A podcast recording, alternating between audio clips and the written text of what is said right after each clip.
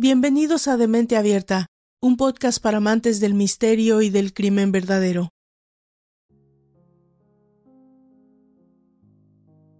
Mientras realizaba la investigación para este capítulo del podcast, me crucé en la red con un artículo de hace algunos años titulado Matar por amor también es matar. Este obviamente se enfocaba en algunas historias de gente que han asesinado a aquellos que más amaban, para que dejaran de sufrir, practicando eutanasia. Pero también había otras. La semana pasada en Zaragoza un hombre mató a su madre, apuñaló a su esposa y se quitó la vida. Otro asesinato machista, aclamamos muchos en redes sociales al conocer la historia. Esa misma noticia en otro diario se contaba. La semana pasada un hombre terminó con el sufrimiento de su mujer enferma de Alzheimer. Acabó con la vida de su anciana madre para que no sintiera vergüenza. Dejó todo preparado para que sus hijos no tuvieran que preocuparse de nada y se quitó la vida. Un crimen por amor, dijeron algunos, señalaba el artículo. Yo creo que al final no es una cosa ni otra, o las dos interpretaciones combinadas. A veces no todo es blanco o negro. A veces la realidad es más compleja de lo que nos gustaría. Los binomios no sirven y hay que buscar terceras vías. Sebastián Castelló, quien fue un predicador y teólogo francés y uno de los primeros defensores cristianos reformados de la tolerancia religiosa, la libertad de conciencia y de pensamiento, dijo que matar a un hombre por defender una idea no es defender una idea, es matar a un hombre. De igual manera, matar por amor sigue siendo matar. Matar y luego suicidarse es un acto extremo de amor. Escuché decir hace algunos días al principal protagonista de una serie de televisión de moda, de esas que llenan las plataformas de Netflix, Prime y otros, documentales de asesinos en serie y expertos en analizar las mentes que van a detener a los malos. El protagonista obviamente se refería al contexto de un amor romántico, idealizado por un enfermo mental que mataba gente.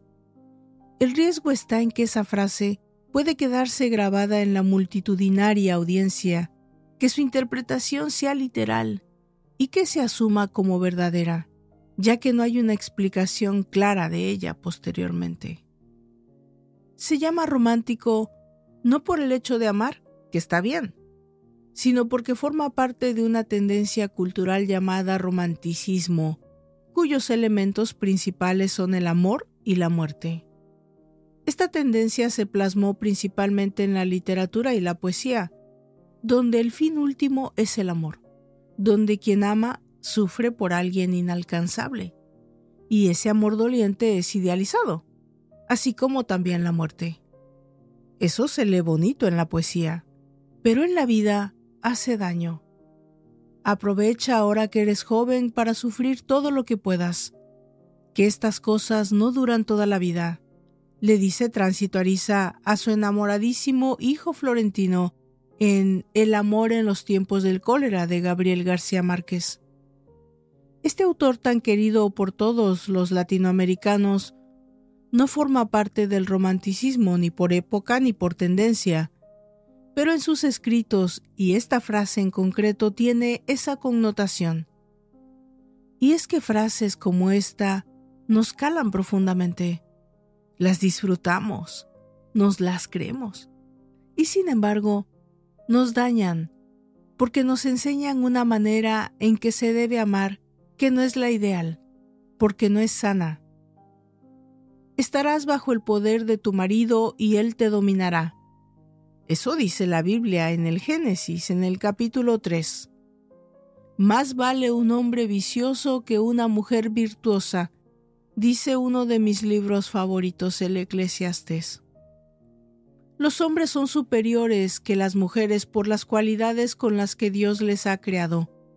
Reprenderéis aquellas de las que temáis desobediencia. Les pegaréis. Esto se lee en el Corán en el capítulo 4, versículo 38.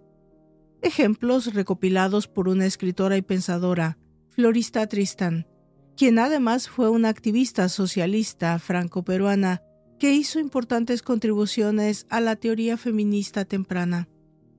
Todos estos textos han sido escritos por hombres santificados, por hombres, distribuidos y predicados por hombres.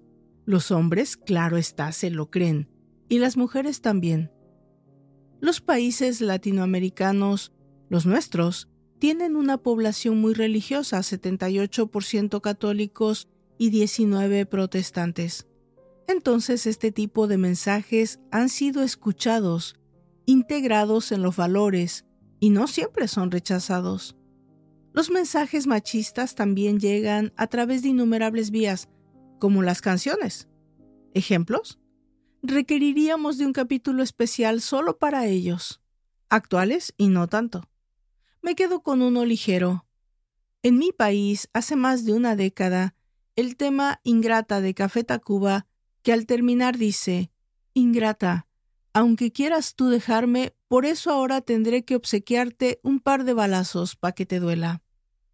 Tal vez este grupo solo quería reflejar una realidad existente en México.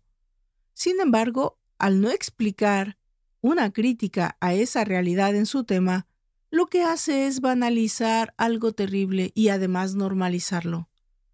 El contenido de violencia machista en telenovelas y películas es también impresionante y va sembrando valores y representaciones mentales en la audiencia y en las sociedades. El amor no puede ser sufrimiento, sino lo contrario, y debe ser un compartir, así como la relación hombre-mujer debe ser en igualdad de condiciones, de derechos, responsabilidades y oportunidades, la muerte no puede ser una opción para un final de amor. Pero la cruda realidad es que sí lo es. Hay un ejercicio mental en el que una mujer es perseguida por un asesino. Corre hasta llegar a la orilla de un río. Le pide ayuda al balsero que le dice que no puede cruzarla sin que le pague diez monedas pide ayuda a varias personas que están cerca de ella y se la niegan. Al final, es asesinada. ¿De quién es la culpa? ¿Del balsero que no la ayudó a cruzar el río por no tener dinero? ¿De quien no le prestó unas monedas para dárselas al balsero? La culpa, señores, en última instancia, es del asesino. La historia que esta vez voy a narrarles viene acompañada de imágenes crudas, horribles, impensables, pero que tristemente ocurrieron en verdad. En una sociedad en la que todos los días muchos de nosotros corremos desesperados, perseguidos por nuestros propios demonios o asesinos, hasta que una historia como esta sirve de detonador para detenernos y observarla, desde afuera como siempre, porque a nosotros no, Nunca nos va a pasar. No nos va a suceder jamás. Hasta que sucede. Yo soy Valdra Torres, esto es de Mente Abierta, un podcast para amantes del misterio y el crimen real, y les voy a contar la historia de José Luis Calva Cepeda, el caníbal de la Guerrero. Comenzamos.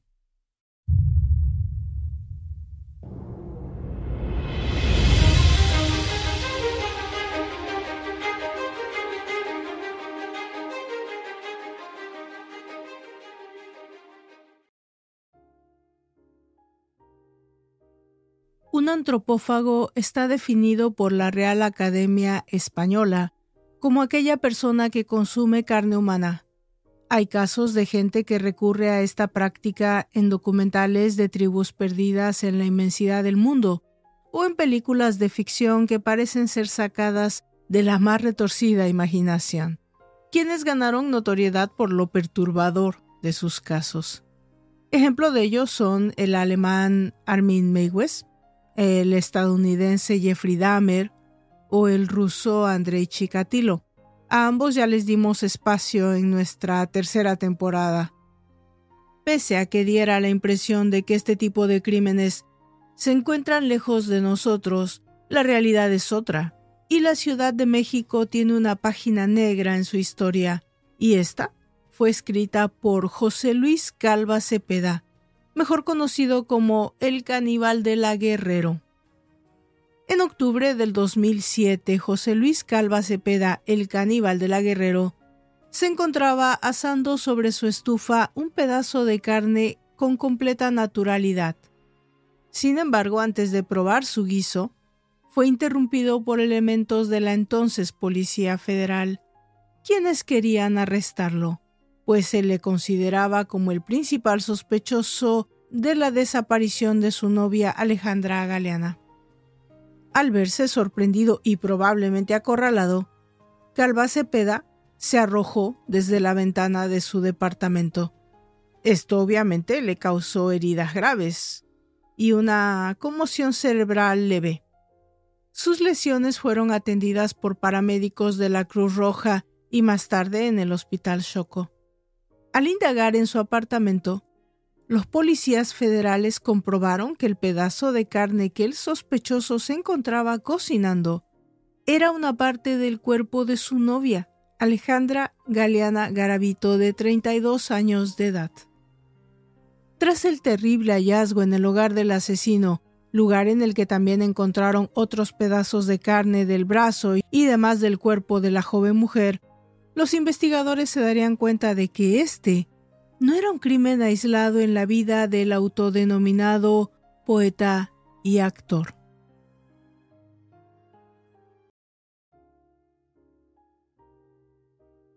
Niño eterno, ser de luz, distancia más corta entre la verdad y el amor, edad eterna del alma. Ser niño es ser feliz, es ser independiente de los demás, para así conformar tu propio mundo. Este es un fragmento del libro La noche anterior, el último que José Luis Calva Cepeda, el caníbal de la Guerrero, terminó de escribir antes de ingresar a la prisión y en el cual se ve reflejada la dualidad de sus sentimientos hacia su madre. Por un lado, el resentimiento, por el otro, la necesidad de aceptación. Y es que este caníbal tuvo una niñez infeliz al lado de su madre Elia Cepeda. Quizás este haya sido uno de los detonantes de su personalidad criminal. Uno de los muchos, en mi opinión. José Luis Calva Cepeda nació el 20 de junio de 1969 y desde sus primeros años de vida tuvo constantes conflictos. Desde muy pequeño sufrió maltrato por parte de su madre, abuso, rechazo, frustraciones. Su padre había muerto cuando él era solo un bebé, tenía solo dos años. Su madre mantuvo diferentes relaciones tras la muerte de su padre y de acuerdo con testimonios del mismo Calva Cepeda, este tuvo que decirle papá a todos los diferentes hombres que desfilaron por su hogar. A sus siete años, José Luis fue violado por un amigo de su hermano mayor, a quien identificó como Tirso, de 16 años. Años después, él confesó este abuso a sus hermanos y ellos lo vengaron, golpeando a Tirso hasta casi ocasionarle la muerte. José Luis sufría de diferentes abusos de parte de su madre, porque ella lo golpeaba en muchas ocasiones e incluso lo sacaba de la casa para que pasara toda la noche allí. Todos los maltratos y abusos culminaron cuando ella lo corrió de su casa a los 12 años. El futuro asesino en serie vivió en calles por un periodo de tiempo, donde cuidaba carros para poder sobrevivir. Según la confesión que Calva Cepeda les dio a los médicos que lo evaluaron en el Hospital Choco tras ser detenido, unos de los vecinos lo dejaron vivir en un cuarto en el mismo edificio en el que vivía el resto de su familia, y desde allí lograba ver a su madre con el resto de sus hermanos, lo que solo aumentaba sus sentimientos negativos. En uno de los cuentos de su autoría llamado El canto del sensontle, Cepeda se refiere a un tierno encuentro entre madre e hijo, en el que éste le confiesa la relación que inició con su primera novia, y le preguntaba ¿Cómo puedes saber qué es el amor? Para el amor no existe un instructivo, ni escuela que lo enseñe, solo debes escuchar al corazón. Asumimos pues que muchas de las relaciones que el caníbal de la Guerrero iniciaba dependían de la aprobación de su madre. Por ejemplo, Verónica Consuelo Martínez Casarrubias, alguien a quien supuestamente asesinó y desmembró, nunca le agradó a su mamá. Y Olga Lidia, una chica que era del gusto de la señora, fue por unos meses novia del asesino. El odio, pues, que experimentaba Calva Cepeda provenía de sus experiencias afectivas, su historia familiar, su enferma relación maternal. A los 23 años se casó con Patricia Tenorio Hernández, con quien procreó una hija, que actualmente debe tener unos 35 años. Este matrimonio terminó en divorcio. Posteriormente vivió siete años con una chica de nombre Aide Guzmán Espíndola, a quien conoció cuando este individuo trabajaba en un templo de sanación, haciendo curaciones. Ella había llegado al lugar a hacerse una limpia y ahí se enamoraron. José Luis y Aide procrearon dos niñas, Frida y Tamara, quienes actualmente deben tener entre 29 y 27 años aproximadamente. Este es el punto de la vida de este asesino en el que había de cierto modo estabilidad. Tenía familia, tenía trabajo, tenía un matrimonio. Era dueño en sociedad de una empresa de seguridad privada y de una pequeña flota de taxis. Pero en el año 2001, su socio lo defraudó y José Luis tuvo que contraer muchas deudas hasta cierto punto impagables. La debacle financiera afectó su matrimonio y su pareja Aide Guzmán decidió separarse de él y decidió irse a vivir con su nuevo novio, que resultó ser, ¿quién creen? Pues nadie menos que el ex socio de Calva Cepeda. Según datos posteriores, el caníbal de la Guerrero nunca pudo recuperarse de esa experiencia, porque no solo experimentó la traición de su socio y amigo, pero de su esposa, la madre de sus hijas y peor aún, ella no le permitió ver a sus hijas porque emigró a los Estados Unidos y nunca más volvió a saber de ambas. Este, sin duda, es otro de los detonantes de la personalidad psicopática de este asesino. Pero continuemos.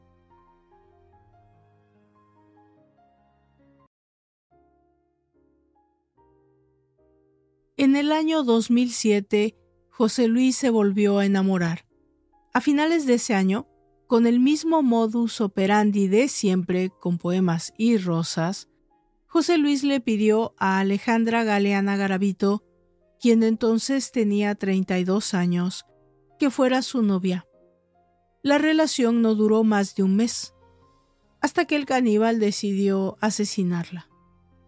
Cabe decir que estos datos no son verificables porque no constan en la declaración oficial del asesino, pero se sabe que al menos desde el 5 de septiembre ya eran novios.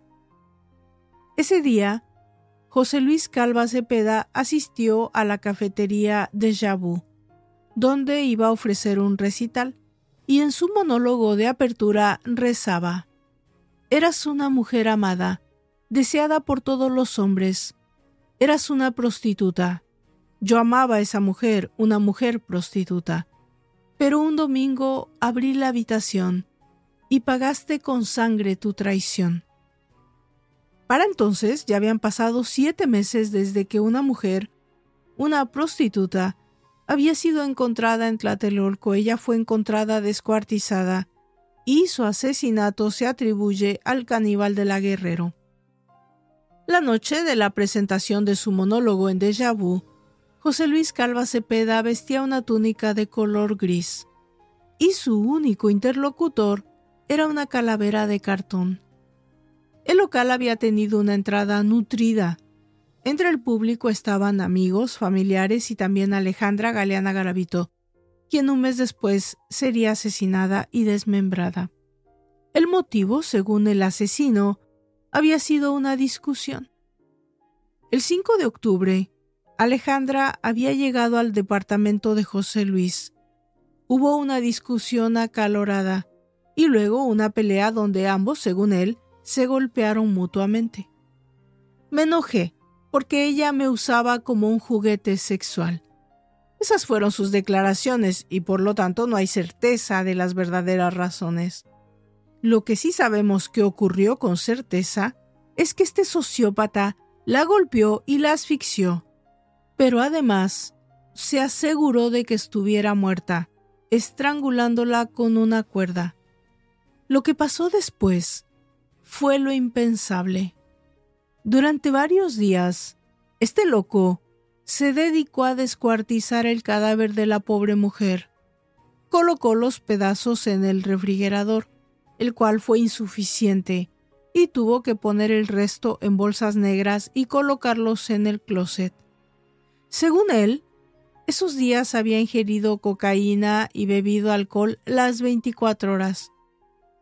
En algún punto, tomó la decisión de comerse la carne de uno de los brazos de Alejandra. Al momento de su captura, estaba listo para comer más.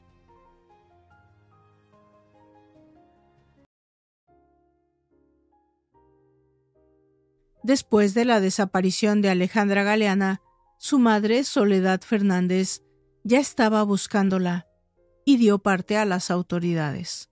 Alejandra, que era madre de dos hijos, había salido de su casa, ubicada en la colonia Gabriel Hernández, en la alcaldía Gustavo Amadero, el viernes 5 de octubre a las diez y media de la mañana. Dijo que iba a trabajar.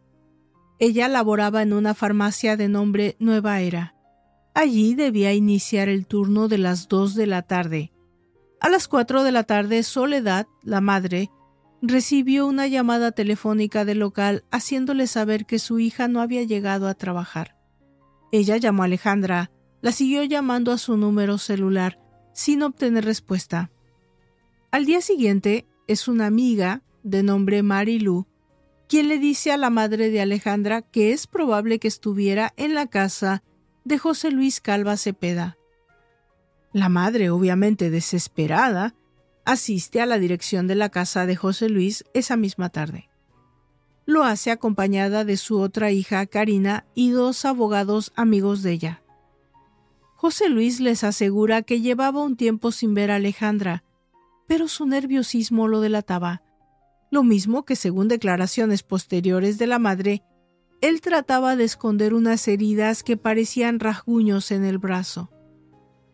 Antes de salir de la vecindad de este sociópata, la madre preguntó por su hija a algunos vecinos. Una vendedora ambulante le confirmó que sí, que sí había visto a su hija entrar y que nunca la había visto salir. Ese mismo día, el sábado 6 de octubre, Soledad vuelve a intentar y regresa al domicilio de José Luis, esta vez acompañada de sus tres hijos, Karina, Edith y Armando. Allí, el portero de la vecindad le confirma que sí había visto a su hija entrar al edificio. José Bernardino Miguel Lasca los acompaña hasta la puerta de la casa de José Luis Calva Cepeda, pero nadie atiende.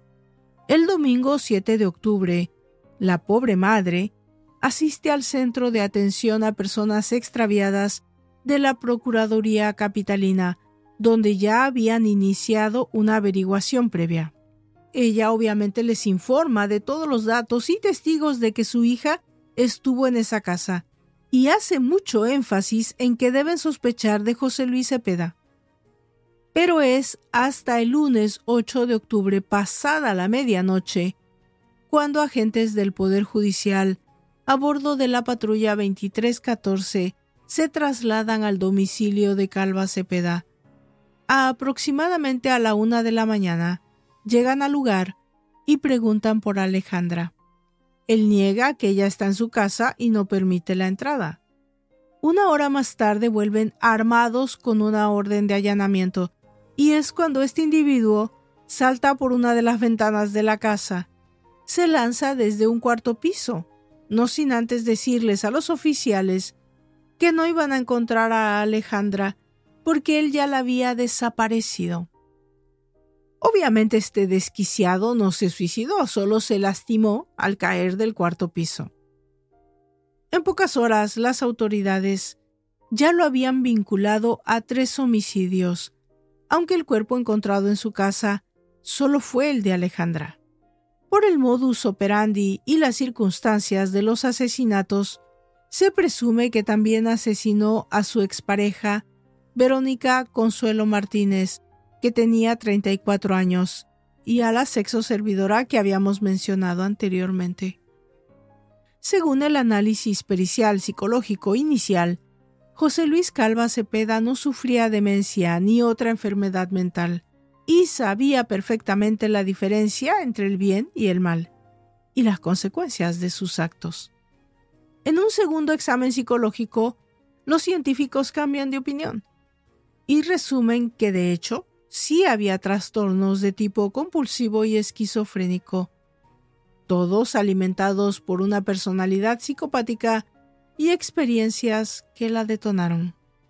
Muchas de sus exparejas y novias habían terminado la relación con él debido a sus comportamientos extraños, sus hábitos y sus gustos por la brujería y sus actitudes enfermizas. José Luis Calva Cepeda era un hombre enfermo, que alimentaba su locura con películas y mucha literatura.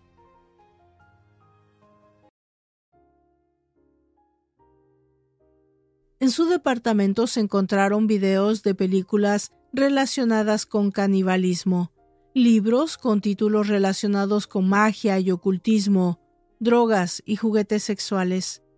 También era un autor prolífico, Títulos inéditos como Requiem para un alma en pena, Krish, el aprendiz de mago, Antigua, Prostituyendo mi alma, son solo parte de sus títulos, además de un texto con especialidad en canibalismo de su autoría. Uno de los hallazgos más perturbadores fueron dibujos infantiles pintados en las paredes de su habitación, pero acompañados de ropa de sus hermanas pequeñas y ropas de bebé. Según declaraciones de una de sus exparejas, en uno de sus episodios de locura, hablaba de tener hijos, pero no con otras mujeres, sino de hacerlo él mismo. Ya en el análisis psicológico pericial se menciona que este individuo era bisexual. De hecho, uno de sus muchos monólogos, llamado Confesión, hace mención a las relaciones con otros hombres. En la investigación se determinó que uno de sus amantes hombres, un individuo de nombre Juan Carlos Monroy Pérez, le ayudó, al menos en una oportunidad, a deshacerse del cuerpo de una de sus víctimas. En su declaración, bueno, en una de las muchas declaraciones oficiales, José Luis Calva Cepeda negó que hubiera desmembrado a Alejandra Galeana para comerla. Dijo que lo hizo, que cocinó su carne porque pensaba darla de comer a los perros de la calle, pero nunca pudo explicar por qué en su cocina había restos de carne que él había masticado y que había ingerido.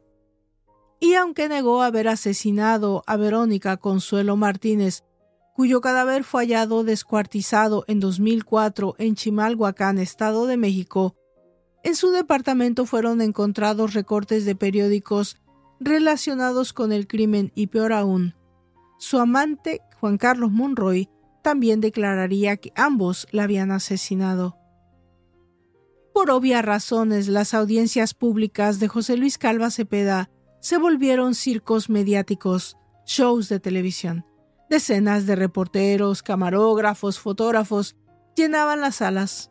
Sin duda el juicio tuvo mucha difusión, y él parecía disfrutar de esa fama. Cuando le preguntaron si se sentía culpable, él respondió que sí, pero no. Y prosiguió diciendo que él estaba drogado y alcoholizado cuando realizó el crimen, y siguió negando siempre el probado canibalismo. Aceptó tener antecedentes penales, pero no sabía precisar cuáles eran.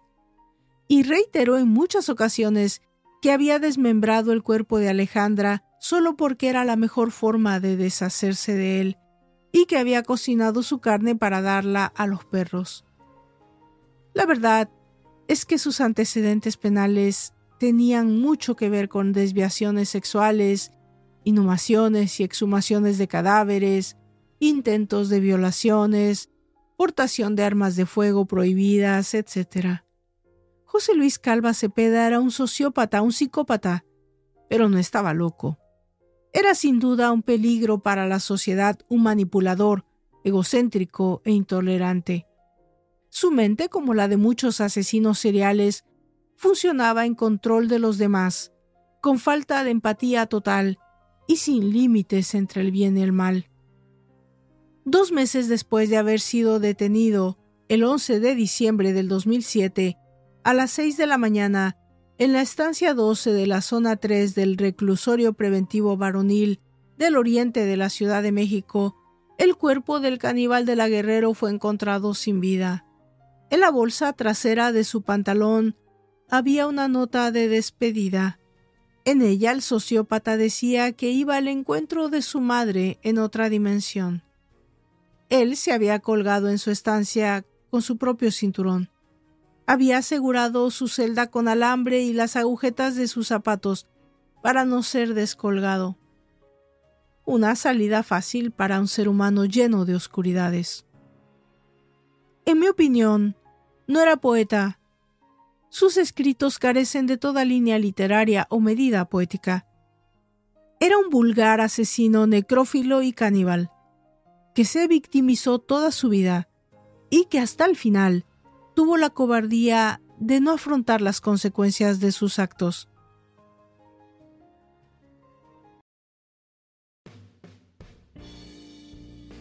De esta forma llegamos al final de esta entrega, parte de la temporada intermedia dedicada a asesinos seriales mexicanos. Los invito, como siempre, a visitar las redes sociales del podcast, el sitio web www.dementeabierta.com, a suscribirse a nuestra revista semanal, donde vas a recibir notas del podcast, adelantos de nuevos capítulos, enlaces con el blog, con los canales de videos y contacto directo con esta servidora. Gracias infinitas por alimentar este proyecto a través de la plataforma que gusten y los invito a estar pendientes de los cambios y nuevos proyectos de esta y otras labores de esta servidora. Yo soy Valdra Torres y esto es de Mente Abierta los espero en la próxima entrega ya acercándonos al final de la temporada y por supuesto, no dejen de votar para definir la séptima temporada. Hasta entonces.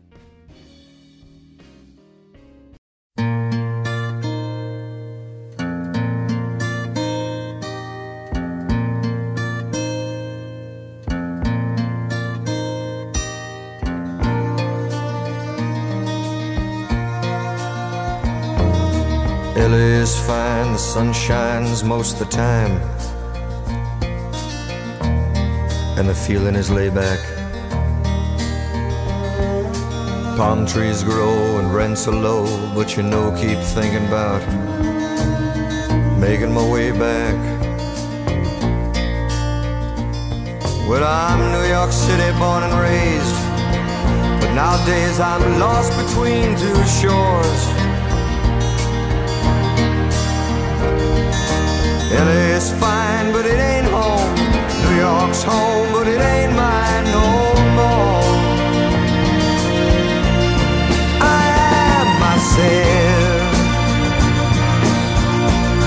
to no one there,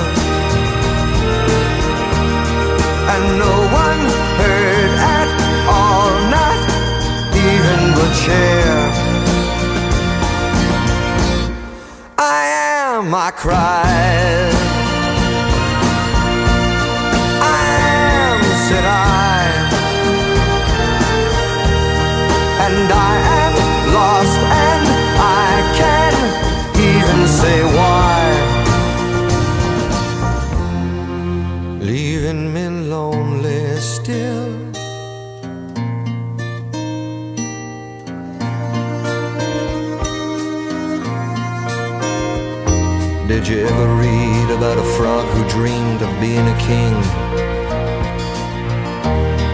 And then became one?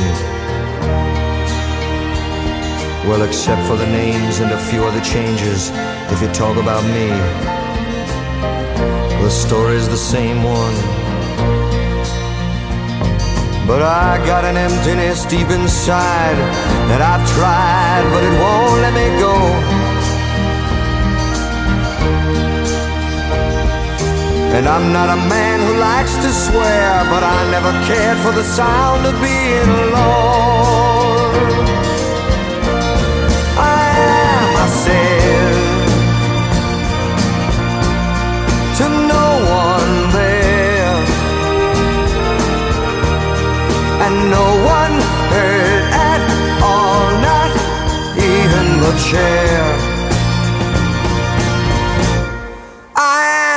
Cried.